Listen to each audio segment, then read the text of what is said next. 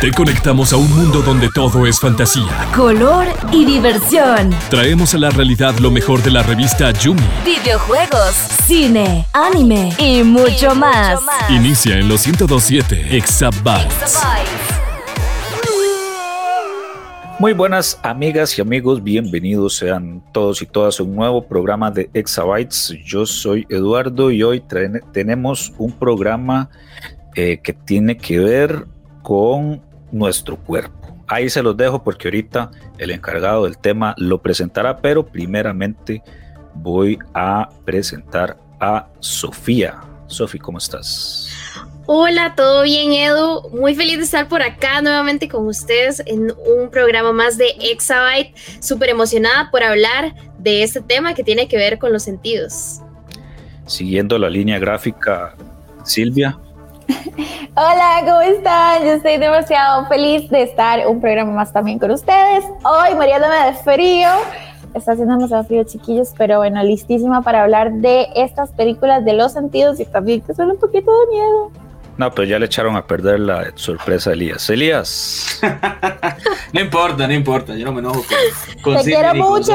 Sí, sí, lo sé, lo sé. Pero bueno, chicos, ¿cómo están? A todos los oyentes de Exabytes. Bueno, un programa más que ahí veníamos preparando durante la semana. El título que le puse ahí, no sé si es muy original o no, pero se va a llamar Los sentidos del terror. Así que vamos a hablar un poquito de películas de miedo, películas de terror, suspenso también entra por ahí, que tengan que ver meramente con los sentidos. Hablamos del tacto, hablamos del gusto, de eh, la vista, del olfato. Y se me va uno más, se me escapa uno, se me escapa uno. Lo escucha. El, sí, exactamente, lo escucho, exactamente. Bueno, Elías, démosle a los impuestos. Sí, vamos a hablar un poquito de cada, de cada sentido. ¿no? Vamos a abarcar ciertas películas. En algunas, en algunos de los sentidos, encontré por lo menos dos películas. Hay otros que no, que solamente encontré una. Porque no es como que haya mucha variedad. No, al final yo le decía a los, a los chiquillos de que eh, se me hacía un tema pues bastante interesante de hablar porque claro, son sentidos que utilizamos al, al día a día, pues quien utiliza el tacto, quien utiliza pues el gusto, que que comer todos los días y demás. Entonces, yo decía como, bueno, podemos intentar hablar, ¿no? Un poquito de, de estas cosas. Y para el primer tema, para la primera película, creo que esa es como una de las más conocidas, vamos a hablar sobre el sentido del oído. Y para este sentido puse la película A Quiet Place, no sé quiénes de acá la habrán visto. Yo tuve la oportunidad de ver A Quiet Place cuando salió una película muy interesante, sobre todo por la mezcla de sonido y el uso del el silencio como una herramienta súper importante dentro de la producción. La verdad es que cuando yo fui al cine eh, era eso de que las personas que llevaban palomitas se habían arrepentido de haber comprado las palomitas o los nachos, porque la experiencia de verdad de escuchar ese silencio total en la sala hacía que la gente ni siquiera quisiera comer. Eh, me imagino que el crack que de, ¿Eh? yo, de las palomitas o de las tortillitas. Ay, no, qué incómodo.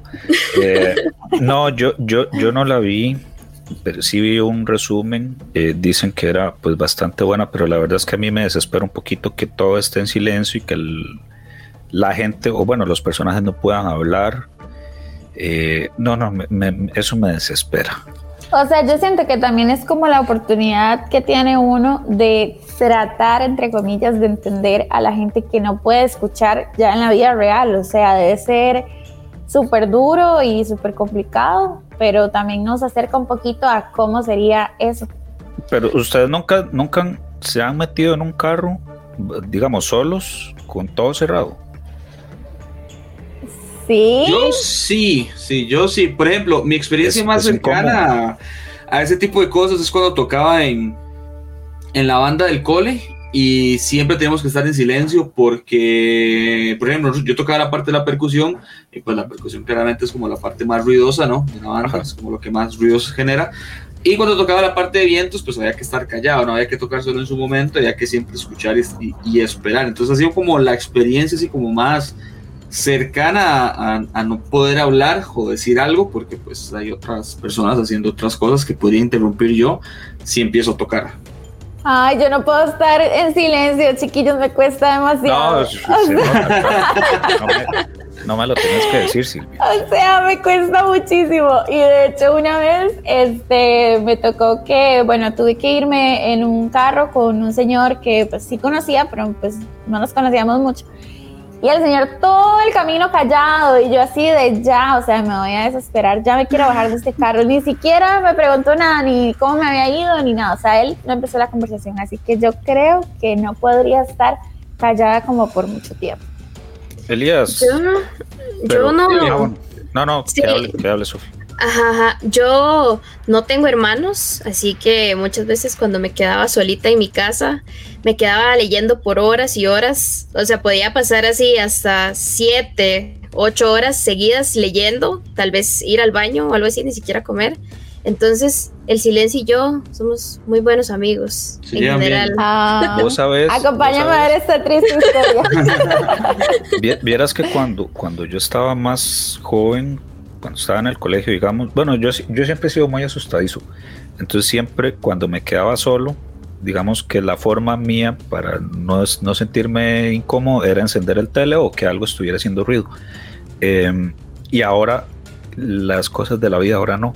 Ahora más bien, bueno, si estoy solo, pues estoy viendo tele o algo así. Pero si hay, si estoy solo en la casa y silencio o no hay un ruido que no sea el que yo esté generando, eh, me hace sentir tranquilo y en paz y cómo añoro yo esos, esos tiempos. Eso es, Elías, ya eres team señor. Sí, sí, eso sí. no, y lo peor es que ahora que ahorita que Elías dijo eso de la banda, me acabo de acordar, detrás de mi casa hay una escuela y para las fechas del 15 de septiembre, bueno, antes, pues dice, están todas las bandas practicando. No, pues esta gente se le ocurre ponerse a practicar a las un sábado a las 8 de la mañana. Entonces, se entenderán ustedes que yo tampoco soy como de qué lindos son los desfiles patrios. Pero bueno, Elias, te iba a preguntar.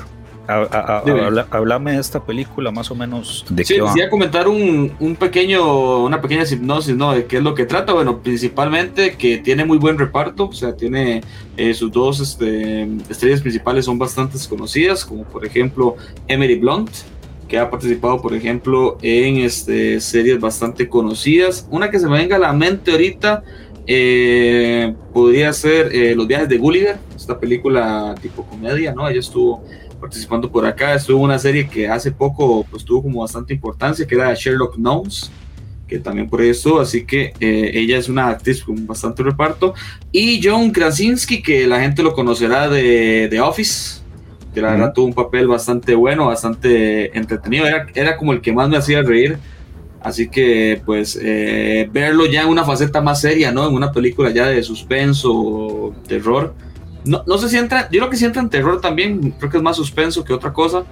Pero, pues, al final él, él, agarró muy bien el papel. La película trata, pues, claramente de esta familia, eh, la familia Bot, que ellos tienen una hija sorda y andan buscando provisiones por esto mismo, porque ya hubo una invasión de extraterrestres al planeta que tienen la habilidad de eh, tener muy fino el oído, o no, bueno, no sé si llamarlo oído, porque es lo que tenemos nosotros, pero tienen una facilidad eh, para poder detectar sonidos a muy largas distancias. Son muy eh, meticulosos con el sonido, entonces escuchan un ruido y de inmediato se van para ahí porque ahí buscan pues sus presas para cazar. ¿no? Entonces esta familia nos van enseñando poco a poco, primero el lenguaje de señas, muy importante ¿no? para poder comunicarse sin hacer ruido. Eh, nos metemos mucho en la cabeza de la hija sorda para que yo creo que ahí la película lleva como a entender esa parte, ¿no? De que cómo escribe una persona sorda, qué hace, cómo se comunica, qué, qué aporta y demás. Y en la película aporta un montón, porque le enseña un montón de cosas a los padres para poder vencer a estas bestias. Al final hay una escena bastante interesante que ya lo vamos a comentar de eh, la mamá, por ejemplo, que estaba embarazada, está a punto de dar a luz y claramente pues va a soltar gritos de dolor, ¿no? A la hora de dar eh, a luz y a punto punto de hacerlo, el papá, en este caso eh, Lee, Bot, Lee Abbott, que es como se llama el personaje, tira unos fuegos artificiales en la casa y eso es lo que le permite a ella poder dar la luz sin que la bestia eh, la mate, porque si no, pues claramente lo irá a buscar y va a matar al bebé también que, que estaba llorando. Entonces, Elías, es, en, eh, perdona que te interrumpa, ¿es en esa o es en la segunda cuando se clavan el clavo o la redundancia? Sí, hay una escena exactamente de, ella misma, de, Evelyn, que es como se llaman en la película, que bajando las escaleras, creo que el sótano, hay un clavo salido. ¿Por qué hay un clavo salido? No sabemos, pero bueno, había un clavo salido. Y se el poder del guion y se clava ese, eh, ese clavo, valga la redundancia, en el pie. Claro, imagínate, te clavas algo y vas a gritar, pero si gritas te matan. Entonces, es la, la, película sí te genera como un tipo de estrés. A mí me lo generó, por ejemplo, me generó un tipo de estrés porque no pueden hablar, como bien decía Edo ahora, no se pueden comunicar, no pueden hablar, tiene, que ser todo por señas. Y pues creo que ese es el tema de la película, ¿no? Como generarte ese estrés de que qué hacemos si no podemos comunicarnos.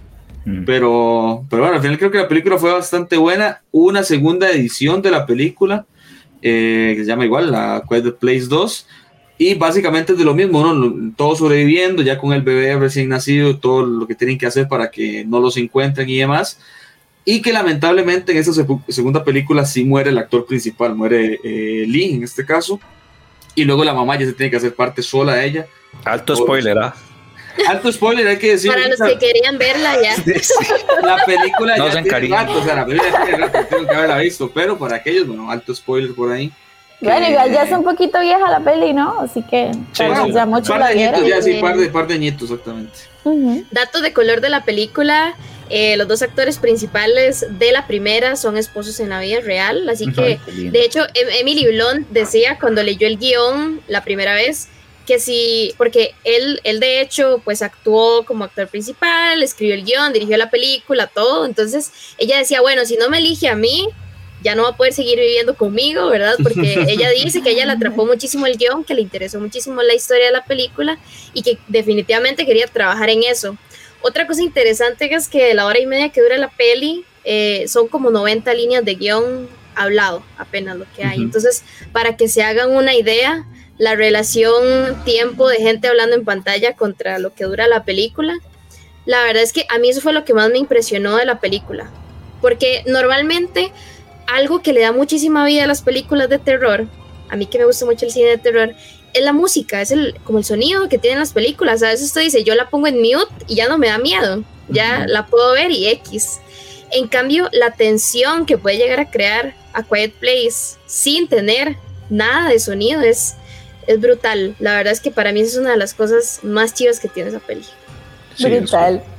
Completamente. Completamente de acuerdo, Elías. Pasemos a la segunda. Pasemos al siguiente sentido y bueno, ya dejando un poquito al lado del, del oído, vamos a hablar ahora de uno creo que para mí es de los más importantes, eh, que es el de la vista, ¿no? El sentido de la vista, creo que pues eh, de todos, prácticamente todos los que tenemos, creo que es el más, uno de los más importantes, pues es muy difícil, ¿no? Al final poder afrontar este, la vida sin ver. es muy complicado. Yo admiro. Bueno, Elias, aquí todas tres, tres, tres de cuatro estamos. Sí, estamos un toque mal en el tema de la vista, exactamente. Ah, ¿Cuatro bueno, de cuatro? Ya cuatro, cuatro cuatro. Bueno, cuatro de cuatro también, sí, sí. Este, ya, es que no puedo perder el glamour, ¿ok? No puedo perder el glamour. Ah, no, o sea, te estás diciendo que nosotros tres somos unos ñoños que nos vemos mal por usar lentes. No, o sea, yo uso lentes, pero ahorita no los ando porque, bueno, el glamour, ya ustedes saben, y porque los ando un poco sucios, entonces también, o sea, como si estuviera viendo. No, yo soy sin lentes, o sea, yo, sí, no, yo, yo me mareo, no, no. Sí, no, no, yo igual, o sea, solo un ratito, ya después no la logro, pero siento que sería, o sea muy duro y es muy duro toda la gente que, que, no puede ver porque siento que sí, como dice Elías, es uno de los sentidos más importantes y quizás para nosotros que ya sabemos cómo es el mundo, o sea, debe ser súper duro si en algún momento, que pues, ojalá que no, pero nos pasara eso, o sea, sería muy fuerte. Sí, más, que todo el día a día, ¿no? Por ejemplo, eh, ver a tu mamá, levantarte en la mañana, saludarlos y demás, tienes una, una imagen y de pronto te pasara algo, pues tienes que quedarte con esa imagen, ¿no? Al final no, no vas a poder ver de otra forma, entonces puede ser un poco complicado. Acá esta película no es tanto eso, no se ve tanto ese tema, pero sí tiene que ver con la vista porque la película que vamos a hablar es Beer Box o eh, A Ciegas, que si no me equivoco es como se llama en español bueno, se llama Beer Books así, que hacen un spanglish por ahí. pero eh, la gente dirá, pero ¿qué tiene que ver una caja de pájaros con la vista? Ya, ya lo vamos a, a comentar un poquito antes de eso. ¿Quién la ha visto de acá? Yo la he visto. Ok. Edu, otra vez, no, es que Edu de, terror, no, no, es Es que Edu no anda de terror. Hoy vengo a aprender. Eduardo solo está aquí como acto de presencia, ¿ok? Pero bueno, un poquito para que sepan la trama, ¿no? Eh, la actriz principal en este caso es eh, Mallory, así es como se llama en la, en la película. Eh, se ve en una escena, la primera escena que es que eh, van a intentar. no me equivoco. Sandra Bullock, sí. Sandra Bullock, correcto. Sí, eh, se ve que está con dos niños, que ella les dice niño y niña. Este dato es muy importante, que ella los trata así tal cual, no, no les dice su nombre ni demás. Como Kratos. Sí, como Kratos, básicamente, para, ver, para llevar la, la, la, comparación al mundo, al mundo gamer. Y eh, les habla, ¿no? De que hay cosas extrañas, cosas que están pasando, fuerzas, este, igual, vienen también extraterrestres, ¿verdad? Cosa que no viene de la Tierra y que genera, si lo ves de vista, si te quitas la, la, venda de los ojos y lo ves a, campo abierto, genera suicidios masivos. Eso es un tema bastante fuerte, hay que, hay que, hay que hablar un poquito de suavidad, porque el tema de la película es ese, que si ves a la bestia eh, en campo abierto, pues te genera una sensación o unas ganas de hacer un suicidio. Entonces, es bastante loco, exactamente, es bastante eh, fuerte. Yo, yo cuando lo vi, yo dije, wow, qué fuerte, ¿verdad? Porque al final es un tema bastante eh, importante a tener en cuenta. Y claramente después de la, de, la, primera situación que no se vive en Estados Unidos, viene creo que de Europa, si no, estoy, si no estoy mal, el brote viene como desde otro lado, luego en Estados Unidos empiezan a escuchar y luego llega a Estados Unidos con una escena de una muchacha que se está golpeando la cabeza contra un vidrio en un hospital donde Mallory ya ahí sí, vuelven a la como, como antes de, y Mallory está embarazada del niño, del que llama a ella niño. Entonces ahí empieza la película, ahí empieza la trama, hay una toma en la que ella viene con la hermana después de la, del, hospital, y la hermana lastimosamente ve al ente que le genera esta, esta situación de, de, suicidio o autolesión, que es el otro nombre también, y la hermana pues lastimosamente en la película... Eh, se, se, muere. Sí, en realidad los chiquitos no son, no son hijos de la protagonista, para que sepas, Eduardo. O sea, ninguno es hijo de ella. Mm. Por eso ella les dice, por eso ella les dice niña y niña, porque ella como que, eh, como que no los quiere, o sea. No, el niño sí, el niño sí es hijo de ella. Ah, cierto, cierto. Es la niña, exacto. sí, sí, es ella que no es, hijo, que no es hija de ella. Exactamente. La niña es hija de otra muchacha que al final, cuando pasa todo este problema y pasa lo de la hermana, ellos se refugian en una casa. Ellos se refugian en una casa porque a Mallory la llama a una señora, la señora le da posada en la casa, pero la señora ve lente también. Entonces la señora va y se, mata. Se mete en un carro. esa, escena, esa escena es muy fuerte porque la señora se mete en un carro con llamas y se queda ahí tal cual. me recuerda, que impactó eh, bastante. Eh, eh, eso de que si ven el ente se quieren suicidar, me recuerda una película que no tiene nada que ver con, con bichos raros, pero era como que había un virus que lo transportaba al aire, bueno, sí, pues, flotaba ahí en el aire, y que si te infectabas empezabas a hablar incoherencias Después no sé qué era lo que hacías y después ya te como que sí llegabas y te, matabas, te suicidabas. Eh, sale, sale esta muchacha, la que sale en 500 días con ella. Ah, no, sé, cómo se llama, pero dice quién es. Sí, bueno, ella y sale Mark Wahlberg también. Y se encuentran, tienen, se encuentran una chiquita que es hija de un amigo de ellos que también la cuidan. Al final se enteran de que pues sí, era un virus generado por el, por el, planeta Tierra, digamos, y que lo transportaba al aire y que la forma para evitarlo era, digamos, ponerse en contra de la corriente del aire, que te pegaran en la espalda básicamente. Pero bueno.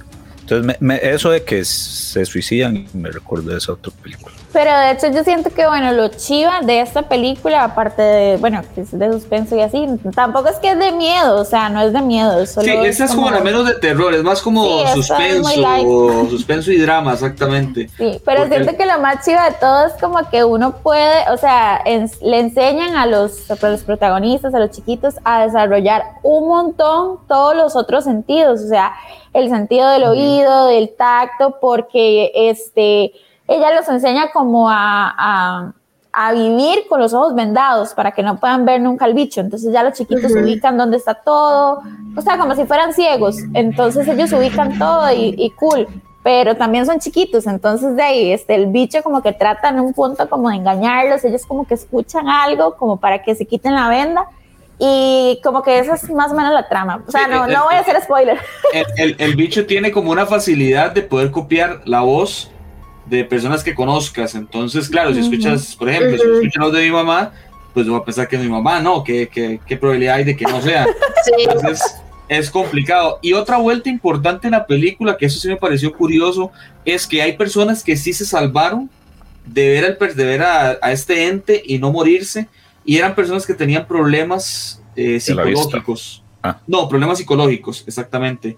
Ellos veían al, al ente y no, no tenían ese deseo de matarse, pero lo que pasaba con ellos es que ellos pro, no, no sé como que propician, sí, porque ellos propician de que otras personas que no tenían problemas mentales vieran al ente, o sea, al final se convertían como servidores de esta, de esta representación para que lo vieran y se siguieran matando.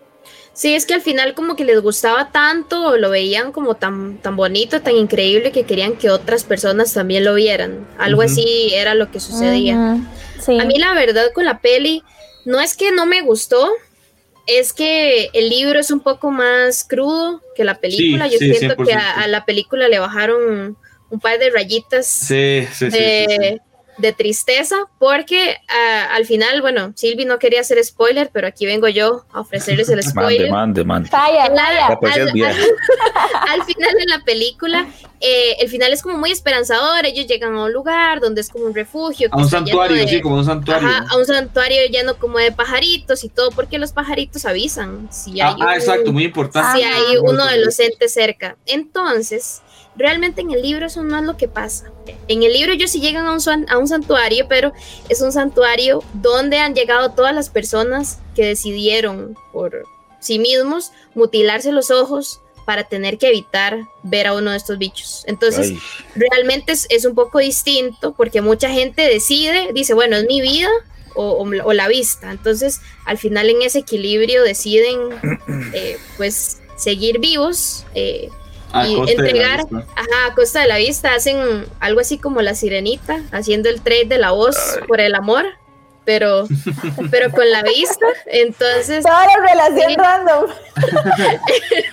Es es un poco más fuerte la verdad el libro. Y lo que la gente habla y lo que se interpreta de la película es que al final estos entes que nunca se ven en la película solo como unos dibujos eh, es una representación de la depresión entonces, por eso muchas veces la gente cae, ¿verdad?, ante la depresión y, decide tomar esta decisión tan triste. Entonces, como que es una metáfora ahí lo que la película quiere hacer para tocar este tema de una forma un poco distinta, representándola pues como un bicho. Bueno, de hecho yo, yo estaba como un poco confundida, más bien ahora que lo están diciendo, como que si uno se pone a pensar en posibles eh, finales, pero eh, yo pensaba que donde ellos habían llegado era como un, o sea, pues sí es un refugio, pero yo pensé que solo había gente ciega, o sea, que ya era como una institución de gente ciega. No pensé que era como que ahí estaba toda la gente que había hecho eso. Y los ciegos pues siguen vivos. Sí, y ya pueden andar sin vendas porque pues ya no ven. Ah, bueno, y en ese lugar sí están, o sea, tienen un montón de pájaros. Tienen un montón de pájaros. Entonces, el lugar es seguro porque los pájaros como que avisan cuando viene el bicho ese. Mm, como los de, ¿cómo se llama esta película? Ay, eh, juego del hambre. Que están los pajaritos, que si usted les ah, silba, ellos silban igual. Ah, Ay, los juegos del hambre es demasiado buena saga. Ay, no, malísima, pero bueno. Ah. Qué cosas hay en el mundo, ¿verdad? Pero bueno, eh, continuamos entonces. Hay una que esta tal vez creo que no la hayan visto. O sea, esta es muy difícil. ¿Por qué? Porque a la hora que empecé a sacar las películas, yo dije, ok, bueno, tengo de todas, por eso la metí en el medio, como para hacer un, un, break a ya las, ya las otras que vienen, que sí conozco más. Pero bueno, uno se pone a pensar, ¿qué tiene que ver el tacto con el terror? Y, mucho, y, eso que lo estaba hablando con amigos me decían, bueno, puedes poner tal vez la saga de Michael Myers porque él tiene que tocar a sus víctimas. Yo, pero eso no, tiene nada que ver, o sea, que los agarre y que les haga algo, eso no tiene que ver nada con el tacto. Entonces me puse a investigar, así me puse como a investigar fuerte y encontré una película que se llama She Dies Tomorrow.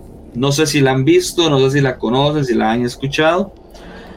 Pero bueno, She Dies Tomorrow tampoco es que es 100% relacionada al tacto, pero hay unas partes que sí.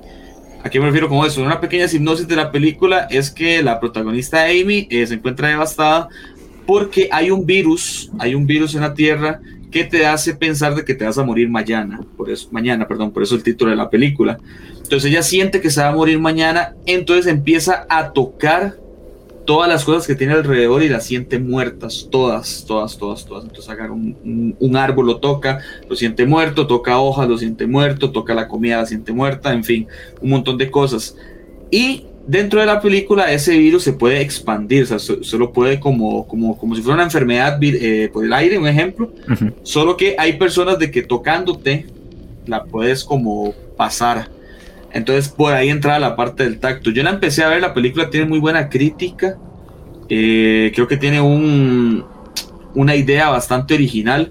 Porque claro, no es una de esas películas de terror donde te va a salir un, scary jump o te va a salir algún eh, bicho feo o algo así por el estilo pero te meten un terror psicológico, ¿no? Te meten un terror ya, ya, ya de miedo interno, como, bueno, ¿qué pasa si en verdad me muero mañana? ¿Qué va a pasar de mí? ¿Qué va a pasar de mis hijos? ¿Qué va a pasar de mi familia? Entonces de eso trata la película, ¿no? Al final muchos de los protagonistas tienen ese sentido también de empezar a tocar las cosas porque ya siente que se van a morir. Entonces como que al final esto de tocar las cosas como que les da por lo menos un pequeño confort, por así decirlo, un pequeño alivio pero sin quitarle la idea de que se van a morir mañana, como, dice el título de la película.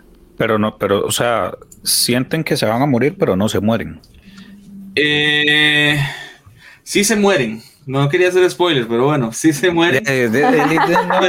aquí, no, se puede, no se Sí, es que es muy difícil no contarlo diciendo el spoiler. Sí, al final, al final sí se mueren. Eh, gran parte de los protagonistas, porque no la vi completa, la vi por una parte, pero o sea, de los que vi que tenían este, este, este virus, se mueren.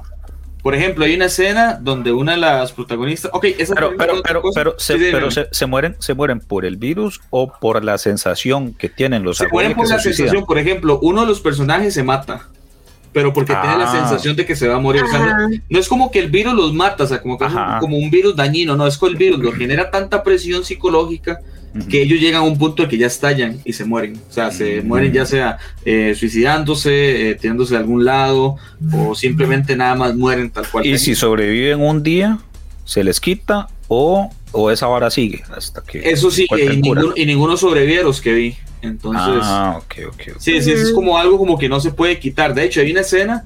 Otra cosa que quiero decir es que esta película no tiene como un actor principal eh, puro. O sea, que veamos toda la historia un solo, de un solo personaje, sino que son varios que se relacionan entre, la película. Entonces, por ejemplo, hay una escena de una señora mayor que también tiene este, tiene este síndrome, tiene este virus, que va a cita con el médico, eh, la doctora lo toca al médico y el médico empieza a llorar, empieza a sentirse igual, con los mismos síntomas que ella tenía. Entonces, al final, esto también por el tacto se pasaba y por la voz también. Entonces es como una combinación ahí, tanto de, habla como con el tacto. Pero me pareció muy curioso por eso, porque al final podría ser como, como en The Bird Box, que podría ser un tema también relacionado a la depresión, que, que se puede ver mucho. Pero tiene este concepto de que el terror psicológico se puede generar también por este tipo de cosas, tipo de, sensaciones que no puedes pues quitarte encima, se las tienes siempre y ya estás como ¿cómo decirlo? Como que ya la idea no se te va, ¿no? De que si te vas a morir mañana y pasa, de alguna u otra forma, ya sea natural o no natural. Bueno, chiquillos, ¿y si ustedes fueran a morir mañana, qué harían hoy? Interesante. la película la veré, no, pero está interesante.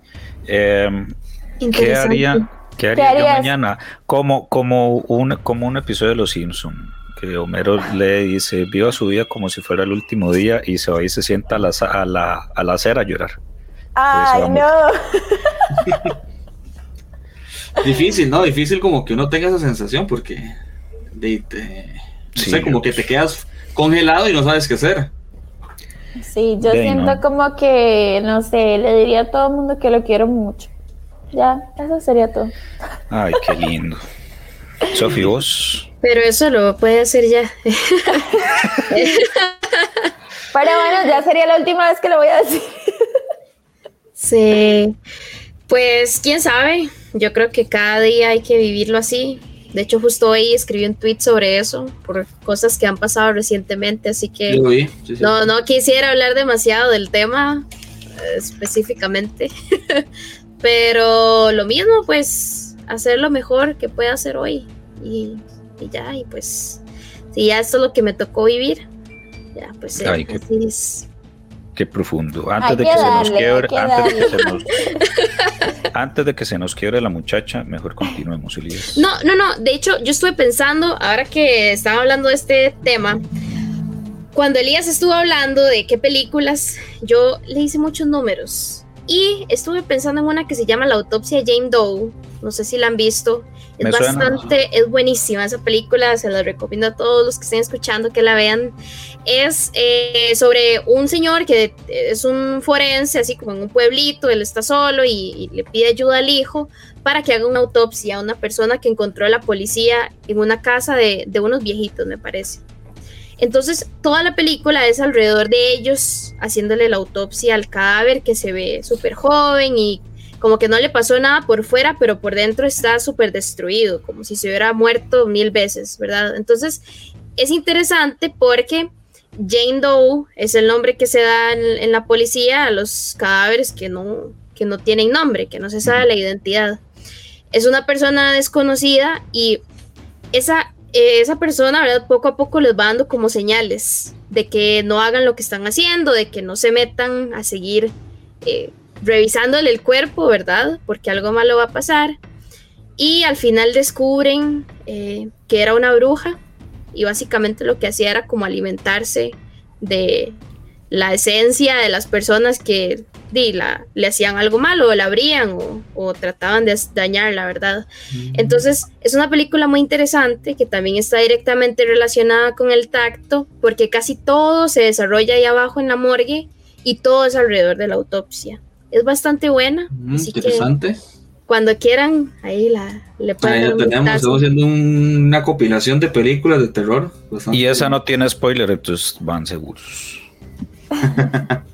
Todos se mueren. No, ah.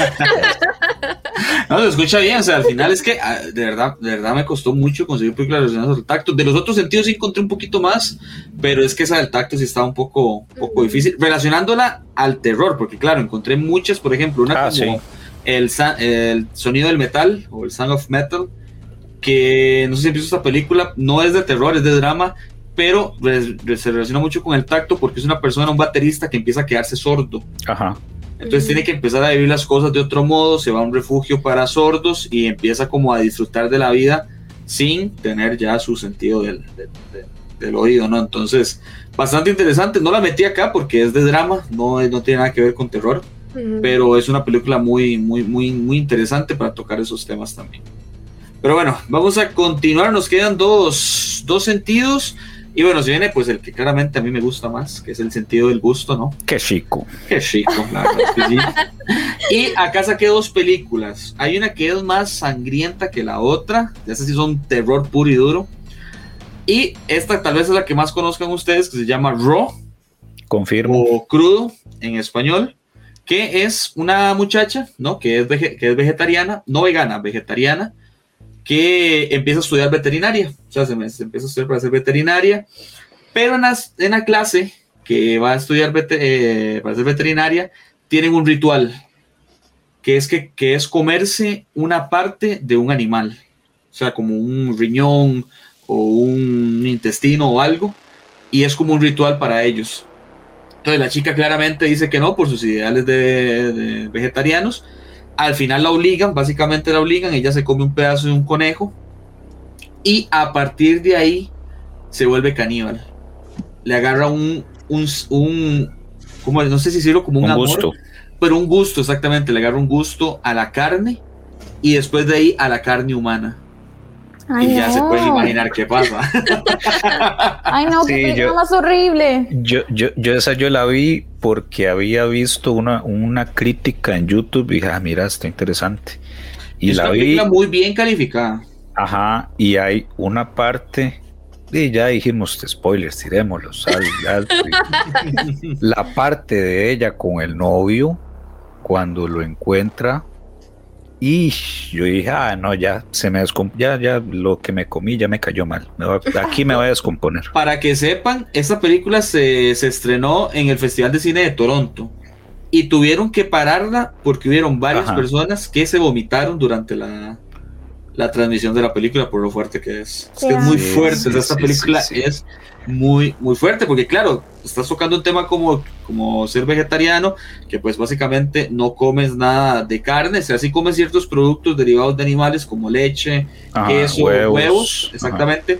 Pero no eh, carne directamente, no, no comen nada de, de, de animales muertos. Y ya pues la persona vegana que sí que no comen nada, absolutamente nada de un animal, ¿verdad? Ya utilizan, ya comen otras cosas. Pero ¿por qué fue que ella se hizo así de, que, de comer humanos? por, lo del ritual, porque como ella nunca había comido carne, nunca, nunca, nunca, nunca, nunca, ni de pequeñita ni nada, porque la familia también creo que era vegetariana, mm. ella nunca tuvo la sensación de la carne. tengo tengo la respuesta a eso, si ah, quiere Elías. Ah, que la diga, a ver. Este, lo que pasa es que era como algo de familia la mamá también tenía el mismo problema, la hermana tenía el mismo, porque ella tenía una hermana, la hermana tenía el mismo problema, y ella nunca, nunca se habían dado cuenta si ella tenía eso también o no, porque nunca había comido carne. Fue hasta ese momento que se comió el, no sé si fue el hígado del conejo. El hígado, el hígado, sí, Que ya descubrieron que también tenía lo mismo. De hecho, en el final de la película, spoilers otra vez. Tire, tire.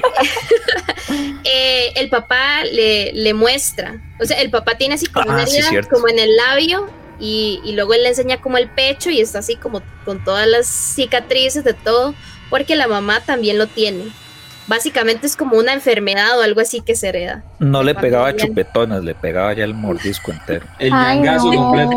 Qué horror. O sea, ya, imagínense que ya con solo eso que contaron, ya de fijo no duermo hoy. no, y de hecho, de hecho, no yo no sé. películas me Yo soy súper delicado para la sangre. Yo no sé cómo yo vi esa película. La, y entera y, y en una sola sentada. Bien por mí en ese entonces. Bien por el Eduardo joven. Del pasado. ¿Y la otra, Elías? Y la otra película, esta sí ya es más directamente, ya nada de que se transforma durante la película ni nada. Es una película que se llama eh, The Farm, el consumido llevado al terror. Es, o la, la granja caníbal, creo que es la traducción en español. Esta sí ya meramente es una familia, ¿no? Una familia que son caníbales tal cual. Entonces tienen una granja eh, al principio se ve una pareja, que es la pareja eh, principal de la historia, que se llaman Nora y Alec, que deciden emprender un viaje por carretera, ¿no? Este es el famoso mochilero que, quieren ir a descubrir, ¿no? Se van por la carretera, pero eh, pasan a una gasolinera y van y preguntan por una cabaña, llegan a esa cabaña, pero el que maneja la cabaña es parte de la familia de eh, The Farm, de los, de los caníbales. Entonces, llegan ahí, los secuestran, los meten en cajas de animales, como esas de metal, y los llevan a la granja, donde empiezan a ver que ya hay cuerpos mutilados, que ya hay cuerpos eh, eh, comidos, porque esta familia, pues, es básicamente caníbal. Entonces, durante la película, lo que se intenta, pues claramente en la película de miedo es escapar, ¿no? Los protagonistas tratan de escapar. Hay una escena en la que Alec, que es el, chico de la relación, eh, lo matan, spoiler, lo matan. y eh, Nora tiene que escapar, tiene que irse. Se encuentra otra chica, que no me recuerdo el nombre ahorita, e intentan escapar juntas en un bus que hay en, que hay en, la granja. Eh, no había nadie atrás, o sea, no había nadie, ya los habían dejado atrás. Y cuando llegan al bus, porque no encontraron las llaves, se bajan, encuentran las llaves y cuando prenden el bus, estaba toda la familia en el bus esperándolas. Y, la ah. película termina, esto es una escena un toque fuerte, spoiler nuevamente. La película termina en la que ellas están servidas en la mesa, como cuando uno ve un chancho con una manzana. Ajá. Así quedan en la escena final de la película. Mm. La película es un poco fuerte, la verdad. la película tiene. Sofía, ¿estás bien? no sé qué le pasó a Sofi. No, se descompuso. Se, nos, descompuso la muchacha. Se congeló. Este, Ay, no, qué película tan horrible. Sí. Bueno, por ese final sí te doy, te doy puntos, pero esa, esa historia de una familia caníbal que buscaba gente y eso, se me, o sea, me suena a, tantas otras películas. Sí, sí, sí, tiene, como esa nota de ya, el, por ejemplo, el este, Leatherface, por ejemplo. Ajá. Parecido, parecido a Leatherface. Eh. Por ejemplo, esa película a mí me traumó mucho. No las primeras, sino hubo como un remake hace poco. Bueno, hace poco no, ya hace bastante pero era muy, muy, muy salvaje y que al final salía como la leyenda de, de, que Leatherface era real y no sé qué, no sé cuándo. Pues ya Yo pensaba también que era real. Sí, sí, sí. ¿Qué es eso de Leatherface? Eh, la, masacre, en Texas. Ah. Yo de hecho pensé que iban a hablar sobre eso, porque esa película de The Farm me recuerda un poco la masacre de, Texas. Es, lo que estábamos hablando ahorita, de hecho. Eh, qué perturbadora es esa película. Yo no, no, he visto el remake, yo vi la de los 70s. Y de verdad que, o sea, las cámaras eran mucho más estáticas en ese momento y todo, pero de verdad que la persona que hizo esa película tenía una capacidad de hacer unas tomas tan creepy que yo de verdad, aún tantos años después viéndola y decía, qué tensión yo siento en esa escena última en la mesa, donde estaban así como toda la familia y la muchacha. Es demasiado fuerte, así como la cámara apuntándole al ojo y ella así, toda asustada. Es súper intenso. Ay, no, porque ven películas tan feas? ¿Qué les porque... pasa? Silvia, ¡Qué locos! De, gente loca. A mí no me, a mí no me digan nada. Yo, no, yo no los veo. Hay gente que conozco que no le gustan las películas de Disney y a mí sí me gustan. Bueno, y, pero la que sigue sí la vi. La vi porque. Ah, que, que, que esa, esa, esa, la dejé, esa la dejé última, porque la verdad para mí de todas es la mejor que salió un actor tico y no sé qué. Yo, bueno, y vamos a ver. Y es el primero que se muere, de una vez. de una vez. Pero bueno, si vamos a hablar ya del último eh, sentido, que claramente es el olfato el que nos queda. Y la película es Don't Breathe, tal cual. Creo que no hay película que mejor represente el sentido del olfato, aunque engloba más sentidos. O sea, engloba el sentido del tacto también. Eh, no el del oído, exactamente. El del gusto y de la vista, claramente no, pues el actor en este caso es ciego. no sé si llamarlo villano. Eh, el antagonista. No, no, es un crack. Él es un crack. O sea, el, antagonista. El antagonista es la palabra correcta, gracias. El antagonista es ciego.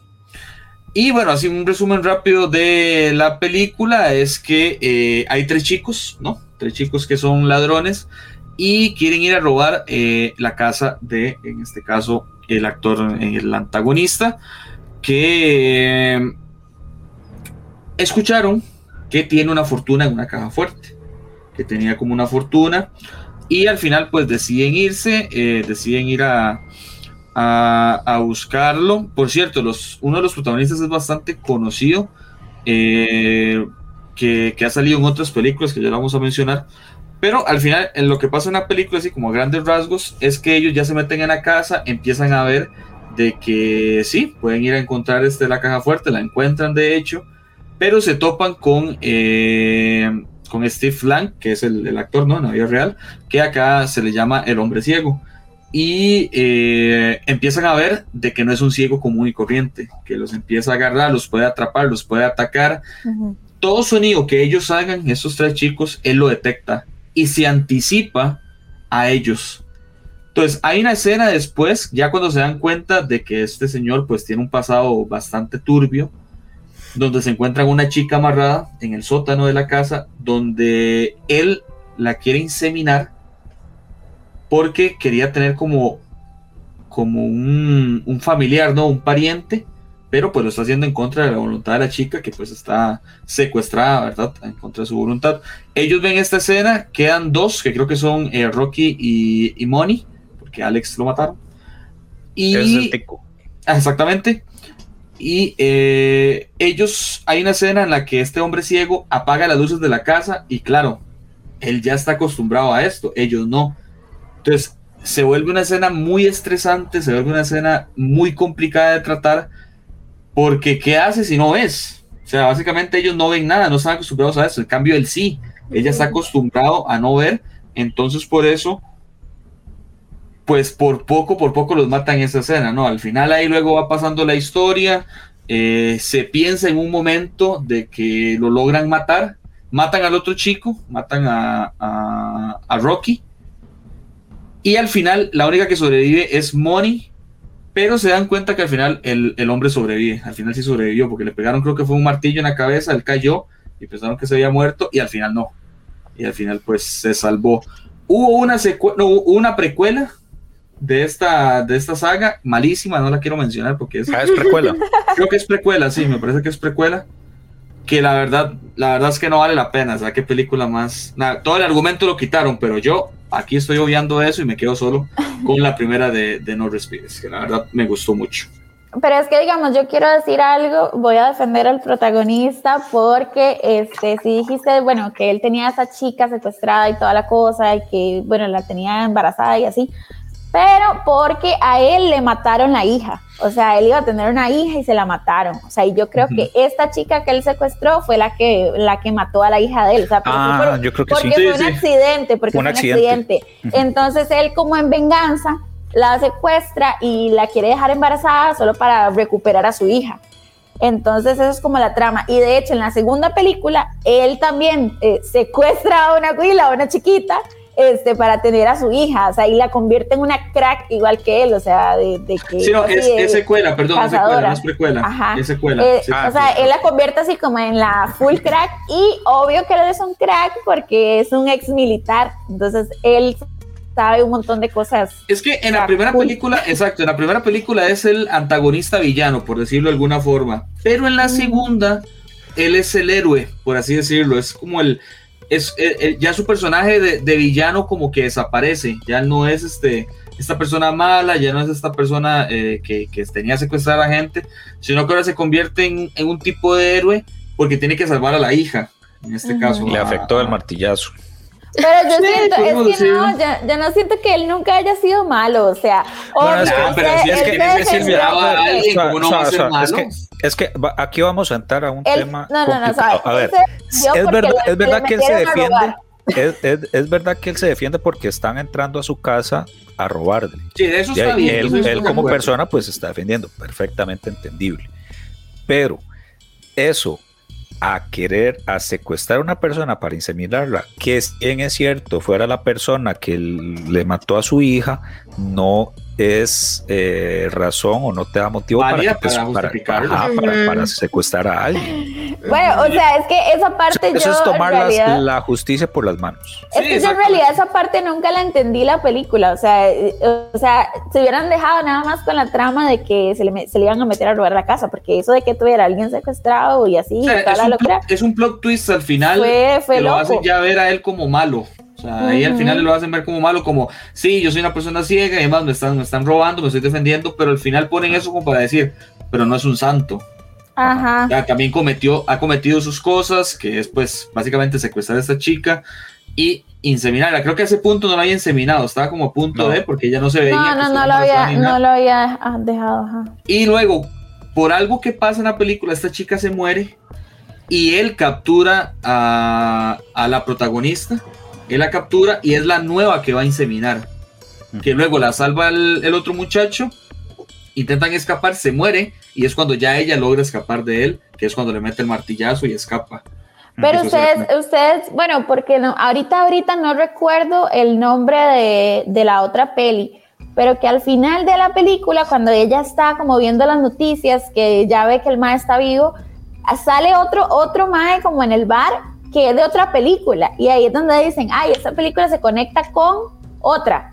Pero no, sé no estás, estás confundiendo seguramente el protegido con Glass y Ajá, sí. Esa es otra saga aparte, buenísima esa saga, por cierto. Pero sale un actor que como que conecta No, no, no, no, no, el de Fragmentado es James McAvoy que, que tiene todas estas eh, personalidades. Sale con, y que al final, al final sale como en un restaurante Bruce Willis, que es del protegido. Que es el protegido. Estás confundiendo papas con chayotes. Sí. Pero ese es el que sale, ese es el que sale. O sea, Bruce Willis. Pero sale. No, Bruce Willis no sale. Bruce Willis no sale aquí. Ya les voy a decir. El actor que sale en esta película que dijo, que dice Elías, que está contando Elías, es, sale también en la película de Avatar. Ahí sí es el malo. Bueno, voy a buscar. Eh, los azules. Brendan, Brendan Sexton, tercero. Google sabe todo, ¿ok? No, no, sí, ya. Anda, anda. ya, ya te, tener los, los sentidos alterados. Es que se le alteran los sentidos con las del gusto. Creo que ahí la corrompimos un poco. Sí, sí, sí. qué mal. eso de comer carne, eso de comer carne humana ya te afectó. ahora, que, ahora que Silvi decía que porque vemos películas tan feas, bueno, Edu no, pero yo, sí, yo sí cuento en, en, esa gente que ve películas feas. La psicología dice que a la gente le gusta ver películas de terror porque eh, eh, muchas veces el cerebro como que no logra distinguir bien entre la realidad y, la ficción, ¿verdad? Entonces que cuando se está viendo una película de terror, muchas veces su cuerpo empieza a experimentar sensaciones de tensión y así relacionadas con estar en una situación como esa, pero desde un espacio seguro. Entonces es un poco distinto porque usted sabe que usted está fuera de peligro, pero puede experimentar el peligro. Entonces, es algo muy interesante porque supuestamente en muchas personas eso como que libera dopamina y libera adrenalina y todo, y, después de ver la película de terror, usted experimenta como una sensación de relajación. Entonces, para mucha gente es una experiencia. yo, o sea, yo no sé qué relajación. es una experiencia muy, muy gratificante ver películas de terror. No, no, no. No, yo, yo, no sé. Bueno, la única sensación gratificante que yo puedo sentir después de ver una película de terror es que ya haya terminado y no tengo que seguir viéndola. Más allá. A, mí, no me gustan las películas de miedo, ni las de terror, ni las que la gente dice, ay no, esa película es malísima, ni da miedo. Todas, aunque sean malísimas, me dan miedo. O sea, y de verdad quedo traumada. O sea, yo veo una peli de miedo o de suspenso o de lo que sea y duro como una semana sin poder dormir y en serio heavy, o sea, no me gustan para nada, me traumo mucho.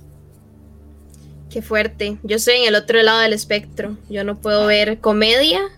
Me cuesta demasiado digerir una película de comedia o ver dramas. Me, molesta, me choca estar sentada viendo esa clase de películas.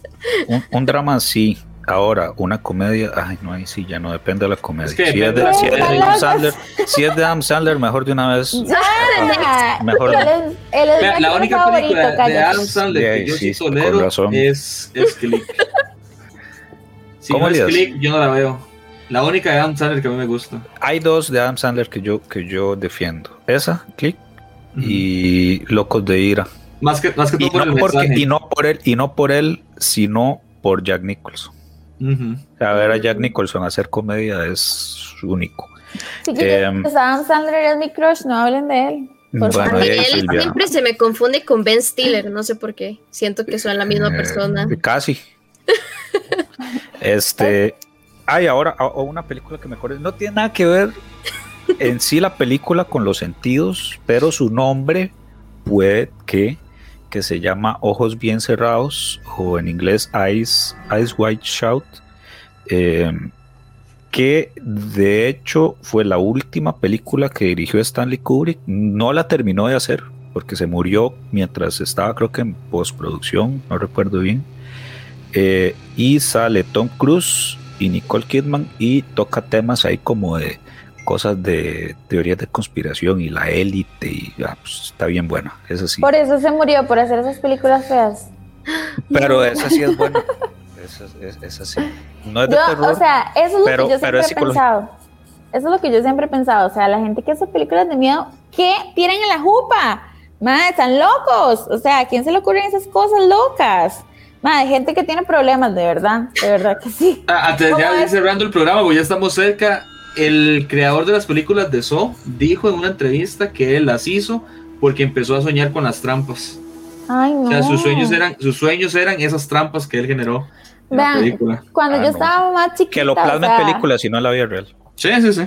Cuando yo estaba más chiquita, como, no sé, unos, no sé, 12 años, no sé, por ahí. Fue que fue que vi una película de esas de So, o sea, ni siquiera la terminé, o sea, empecé a ver una parte y yo dije, ¿qué es esta película tan miedo, o sea, guácala, no, no pude, demasiado loco.